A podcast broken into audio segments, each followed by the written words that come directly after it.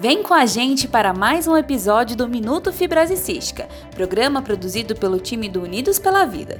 Eu me chamo Camila Venturelli, sou jornalista do Instituto e nesta nova edição compartilho a resposta da fisioterapeuta Adriana Virginia Barros para a pergunta: qual a melhor ordem para a realização de toda a rotina diária de inalações e fisioterapia respiratória e como organizar tudo isso no dia a dia? Em relação às dúvidas recorrentes quanto à sequência e à rotina do uso das medicações inalatórias, nós informamos que o Pumozyme poderá ser utilizado pela manhã ou pela noite.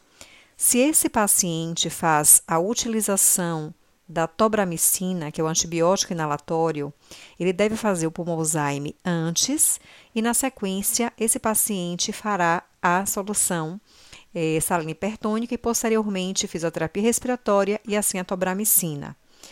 De forma que sempre é importante lembrar que, ao utilizar o antibiótico inalatório, o paciente ele deve fazer a utilização da fisioterapia respiratória anterior, as terapias de higiene brônquica.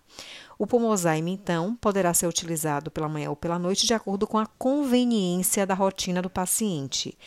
E a dúvida também em relação aos 30 minutos que devem é, preceder entre a realização do Pomozyme e a fisioterapia respiratória, em uma recente publicação os autores, eles informam que esta orientação, ela pode ser mais aplicada para pacientes que têm uma função pulmonar mais preservada. Assim, gostaria também de informá-los que nós estamos, é, a partir de uma busca intensa na literatura é, internacional e nacional, elaborando uma cartilha na qual nós teremos orientações detalhadas e práticas para facilitar a compreensão e a rotina do paciente quanto à sua terapia inalatória.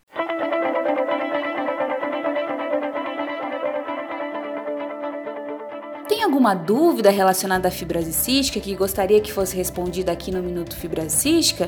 Então envie sua pergunta para o e-mail contato unidospelavida.org.br ou pelo WhatsApp DDD 41 996369493.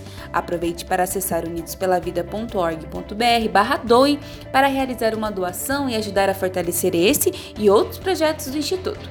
Até o próximo episódio!